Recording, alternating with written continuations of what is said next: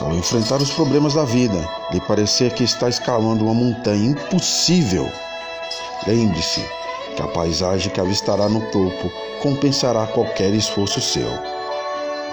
Não pare até se orgulhar de você.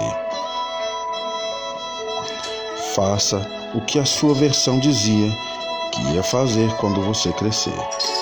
A vida é um constante recomeço. Não se dê por derrotado e siga adiante.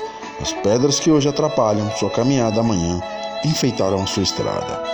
A coragem está um passo à frente do medo.